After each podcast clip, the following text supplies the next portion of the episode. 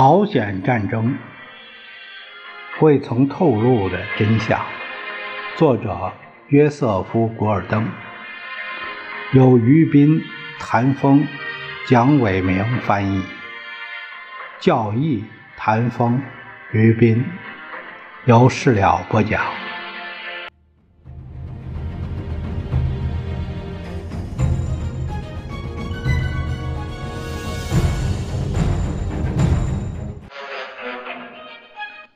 我们看第二章的，呃，这一部分就是我是按这个基本上是二三十分钟一节，所以说呢，呃，这一部分是呃能能有能播几节算几小节就播几小节，呃，这个是这个小节的题目是布莱尔大厦做出的决定。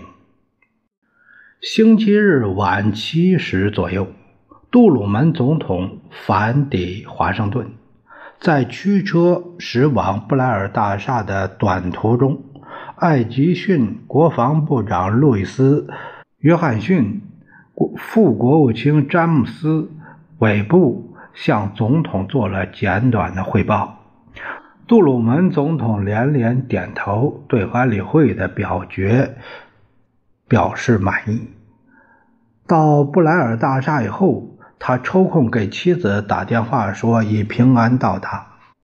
为什么呢？杜鲁门夫人对坐飞机神经过敏，杜鲁门总是要打电话给他报平安。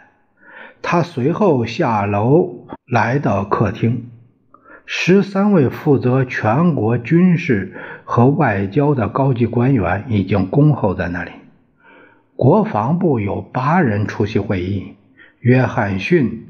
陆军部长福克兰佩斯，海军部长弗朗西斯马修斯，空军部长托马斯芬勒特，陆海空三军参谋长劳顿柯林斯，弗雷斯特谢尔曼，霍伊特范登堡，以及参谋长联席会议主席奥马尔。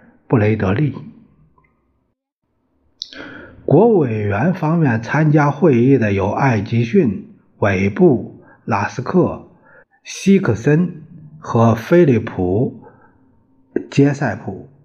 这个菲利普·杰塞普啊，他是担任记录秘书。中央情报局局长希伦科特海军少将和。国务院第一流苏联问题专家乔治·凯南都没有被邀请。这个没有邀请，下面作者有一个注解，他说：“凯南在他的回忆录里说，艾吉逊希望他出席会议，但是他的名字令人费解的从名单上给删除掉了。”凯南认为这个情形像是按社交邀请。来做决定。当天晚上，在华盛顿，关于朝鲜事态的发展以及苏联对入侵所发挥的作用等方面的情报还很缺乏，因此这两位人士未被邀请出席，这是非常引人瞩目。很奇怪，会议开始就偏离正题。约翰逊·布雷德利将军前一天刚从远东归来。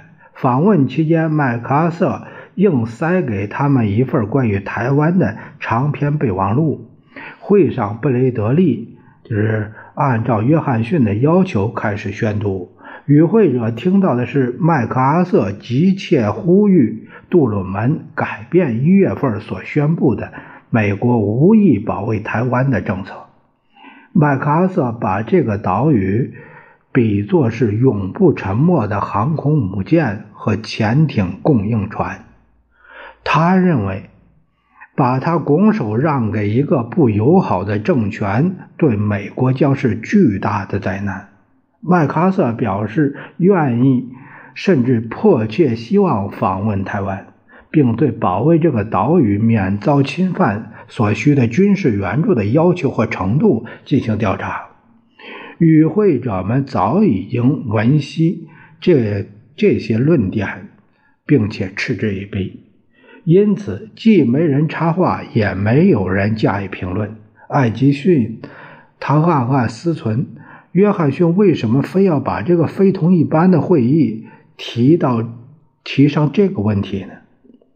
布雷德利发言完毕。从胡佛政府以来，一直侍奉总统的男管家阿朗索·菲尔茨打断了会议，招呼用餐。杜鲁门一家应该再过一天才回来。菲尔茨对他们的伙计能够按照仅仅几个小时前发来的吩咐准备好晚餐，暗自洋洋得意。餐桌上的交谈限于一般性的问题。这什么问题呢？俄国人和中国人直接干涉的机会，朝鲜战争可能只是虚晃一枪，以掩盖他在其他地区进行一场规模更大的战争。希望美国提供的武器能够使南朝鲜人挽救自己。餐后撤下杯盘，这张椭圆形的红木餐桌就成为正式的会议桌。总统首先发言，他说自己没有思想框框，愿意倾听对局势的任何见解。他暂时无意做出任何重大的决定。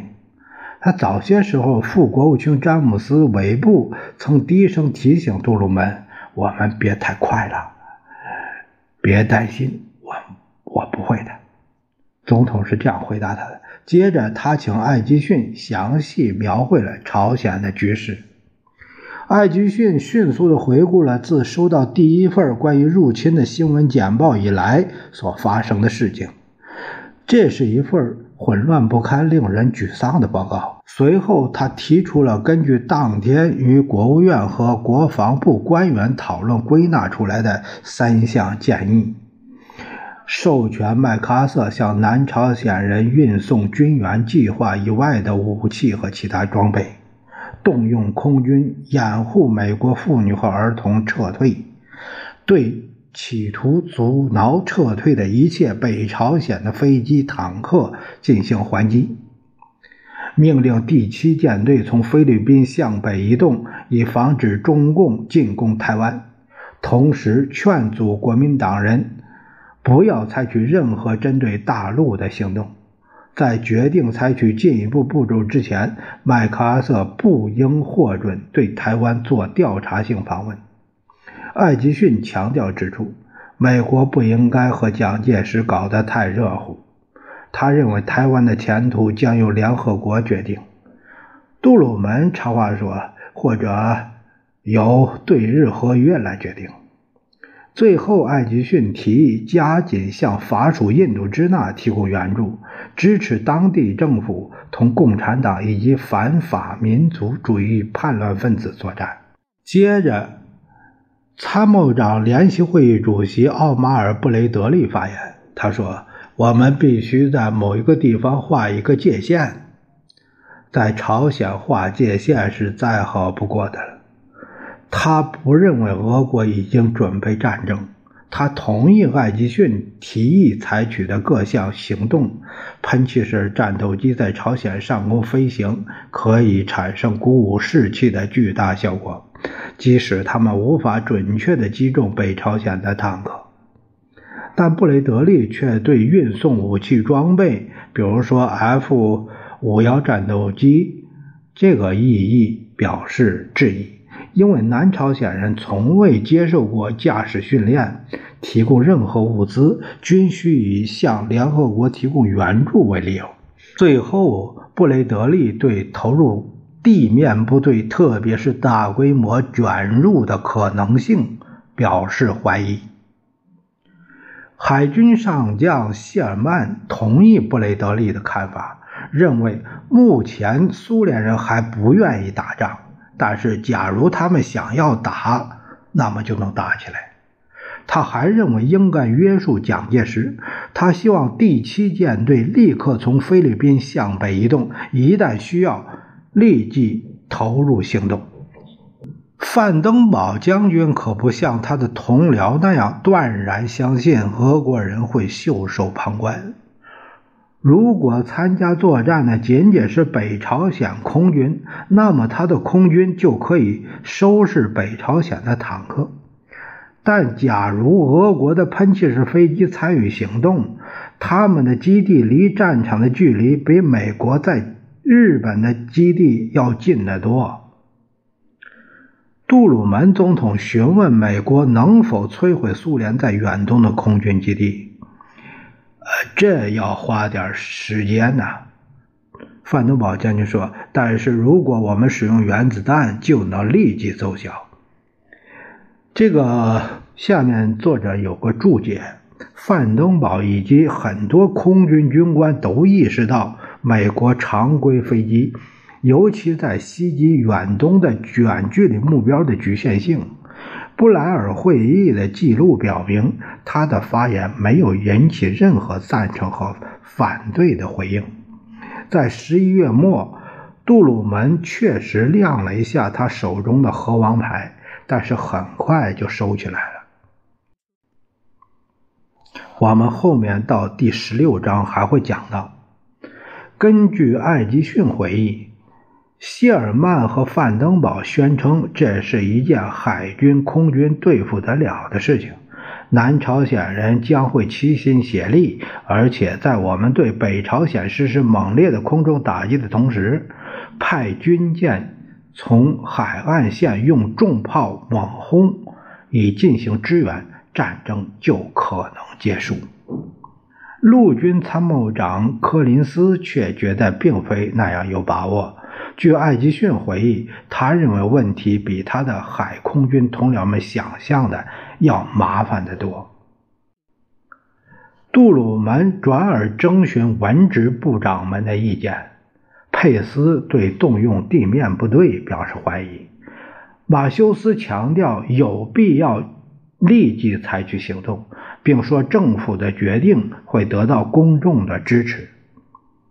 芬勒特认为，我们应该冒那些精心评估过的风险，以期我们的行动能够维护和平。不过，当天晚上他只能做出一些必要的决定。约翰逊提出对麦克阿瑟要严加管束，给他的指示要尽可能的详尽，以免使他过分自由的发挥。不应该让麦克阿瑟行使总统授权。约翰逊也反对向南朝鲜派遣地面部队。在做总结发言时，杜鲁门批准了一系列命令。麦克阿瑟将向南朝鲜提供拟定的援助，并派出一个观察小组。第七舰队驶向日本，空军。应该着手制定摧毁苏联在远东全部空军基地的计划。杜鲁门强调指出，这不是一项攻击命令，而是一项制定计划的命令。最后，国务院和国防部应该审慎地估计苏联接着会在哪里采取行动。杜鲁门着重指出。所有这些行动都是在当天早些时候通过联合国决议的授权范围之内采取的。他还未决定任命麦克阿瑟担任美国驻朝鲜总司令，他指示这一切不得向新闻界透露，哪怕是背景介绍也不准。在预定第二天举行的国会拨款听证会上，艾吉逊和约翰逊也应该闭口不谈朝鲜问题。深夜十一时，与会者从边门悄悄离开了布莱尔大厦，以避开聚集在宾夕法尼亚大街上的新闻记者。与会的军方人员径直前往五角大楼，与麦克阿瑟举行一次电传会议。会上，麦克阿瑟得到了确认，总统已经批准了当天早些时候发出的四项建议。麦克阿瑟被告诫说，高层机构将依照军事政治形势的发展做出进一步的决策。换一句话说，政府仍然无法确定美国应该卷入到何种程度。麦克阿瑟还有什么要请示吗？他回答说：“没有。”他发来的一份战报令人欣慰。木桥和驻韩军事顾问团都报告说，汉城周围的韩国部队日趋稳定，在东部沿海江陵市登陆的北朝鲜人已经被击退。陆军副参谋长马修·李吉微将军早年于西点军校，在麦克阿瑟手下担担任运动队长时，曾经跟他打过短暂的交道。他并不全然相信这位将军，因为他知道麦克阿瑟喜好对命令横加发挥，并且会有意无意地钻空子。在电传会议上，李吉微是一言不发的旁观者。在会议文件上，他的名字排在在座还有名单的很后面。但李奇微根据麦克阿瑟在其他场合的所作所为，认为给他的指示应该更为精确。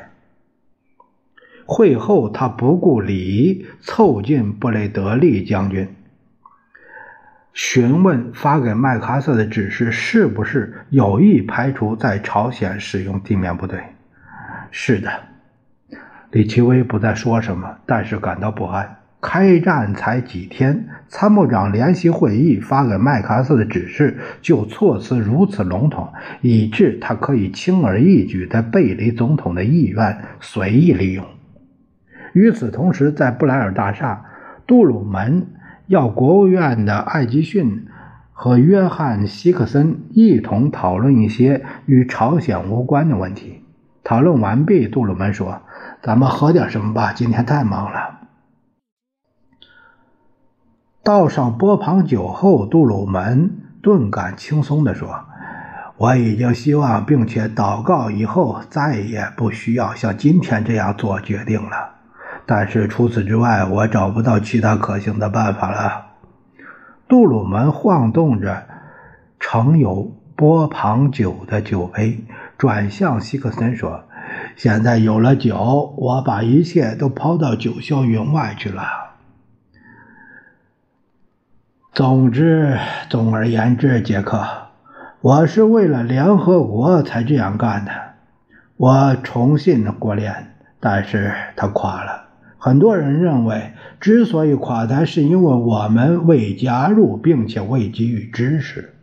好吧，现在我们建立了联合国，这是我们的主意。在他第一次受到重大考验面前，我们可不能任其垮台。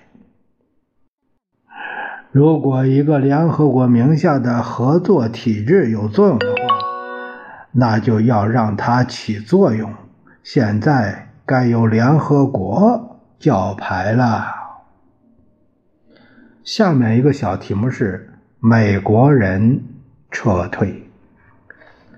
星期一整整一天，从汉城以北战场上传来的消息依旧是韩国节节败退。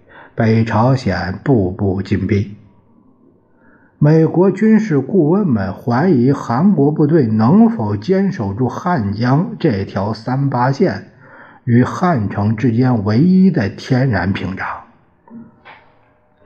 被木桥大使指定负责撤离美国平民以及眷属的海军武官杰克·塞夫特，在汉城以西的仁川港。找到了一艘挪威货船和一艘中国货轮，两船的船长都同意协助运出这些避难者。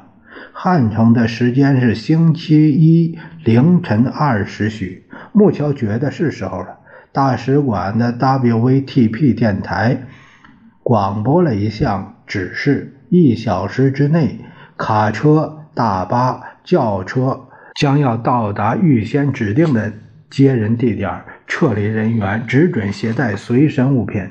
建议母亲们带些毯子供儿童使用。车辆集中在汉城和仁川之间的肃杀，这是美国人建立起来的一个后勤中心。乱象处处可见。据使馆人员透露，几个妇女喝了酒来壮胆，出了一些问题。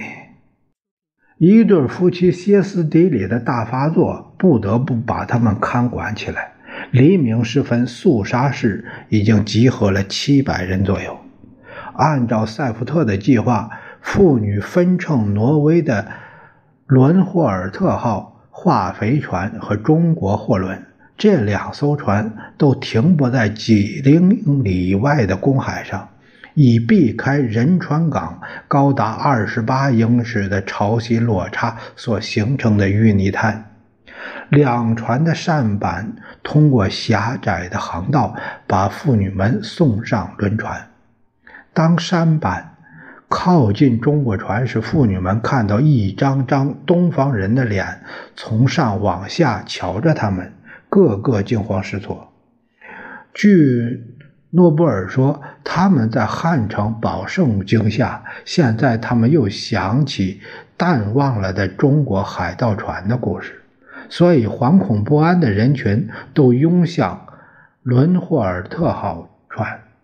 结果，这艘除了船员外只有六个铺位的轮船，竟然挤了七百人左右。船上每个角落都弥漫着化肥的恶臭。诺布尔的叙述已经有所节制，然而人们还是能想象到船上笼罩着歇斯底里的气氛：妇女们斗嘴吵架，恶言相向，埋怨不公平。为什么某夫人准携带十多件行李，而他只能带几个纸袋子和背包呢？但是军人和外交官们还是具有强烈的领导意识和常识。当所有的人都安静下来以后，伦霍尔特号才起锚开赴日本。这显然是一次难以忍受的航行。受到惊吓的儿童的哭闹声、晕船男女难听的呕吐声，就是明证。星期一上午。身居东京有利位置的麦克阿瑟强烈反对木桥关于撤离平民的决定。巡回外交官约翰·福斯特·杜勒斯陪同人员约翰·埃里森拜访了麦克阿瑟，以了解战争的最新消息。这位将军似乎信心十足，他认为韩国部队能够重整旗鼓，把入侵者赶回去。他认为木桥的行动操之过急，不过他还是会执行华盛顿的命令，将为撤离提供空中掩护。麦克阿瑟觉得没有理由惊慌失措，他不认为这是一场有苏联支持的全面进攻。当晚，杜勒斯来到麦克阿瑟官邸出席宴会时，麦克阿瑟依然态度乐观。艾里森则与他的朋友们共进晚餐。全国广播公司驻东京记者乔治·福斯特刚从麦克阿瑟的司令部回来，他告诉各位没有什么值得报道的消息。但是后来一位澳大利亚外交官过来说起他与澳大利亚驻汉城使馆通话的内容：使馆正在撤退人员，韩国陆军正在全线败退。惊讶之余，艾利森打电话询问木桥。木桥说：“韩国陆军确实在撤退，战线正在崩溃。”通话时，艾利森还能听到炮弹的爆炸声。他一个劲儿地打电话，终于在使馆的客房找到杜勒斯。杜勒斯刚刚从麦克阿瑟的官邸返回来，他肯定有最新的消息。艾利森劈头就问。我想您已经听到朝鲜的最坏消息了吧？你说什么？你说什么？你刚才不是和将军一起吃晚饭吗？是啊，到饭后我们看了一场电影，整个晚上没有人来打扰过。回来的路上，我在西德尼赫赫夫上校，这个是这个是麦克阿瑟座机的驾驶员，我在那儿。小坐了片刻，而且喝了一些酒，他也什么都没有听说呀。当晚，麦克阿瑟的参谋接到这样的消息，而没有去打扰正在看电影的将军，这使艾利森大吃一惊。但挂上电话后，他回想起在其他场合听到的事儿。晚饭后看电影一直是麦克阿瑟生活的一部分。他讨厌任何人在这个时候打扰他。星期一深夜，就在麦克阿瑟看完电影睡意朦胧的时候，李承晚总统认为他的部队无法坚守汉城，他命令交通部长去寻找专列。以供内阁部长、高级行政官员、国民议会的议员们使用。撤退的决定在李承晚一派一席居少数的国民议会中引起了激烈的争论。议员们指责李承晚及其一伙抛弃朝鲜人民，只顾自己逃命。比较温和的人士指出，李承晚的撤退可以使他继续进行战斗。如果他被俘，整个共和国就不会存在了。经过一个小时的辩论，国民议会进行投票表决，多数人将留在汉城同人民在一起。但是李承晚执意要离开汉城。星期一深夜，他的下属搞到两趟专列，供李承晚，呃，还有他的高级顾问眷属向南逃离战场。虽说李承晚和木桥前一天已经有言在先，但他还是不想或者是不敢通知木桥就留之大吉。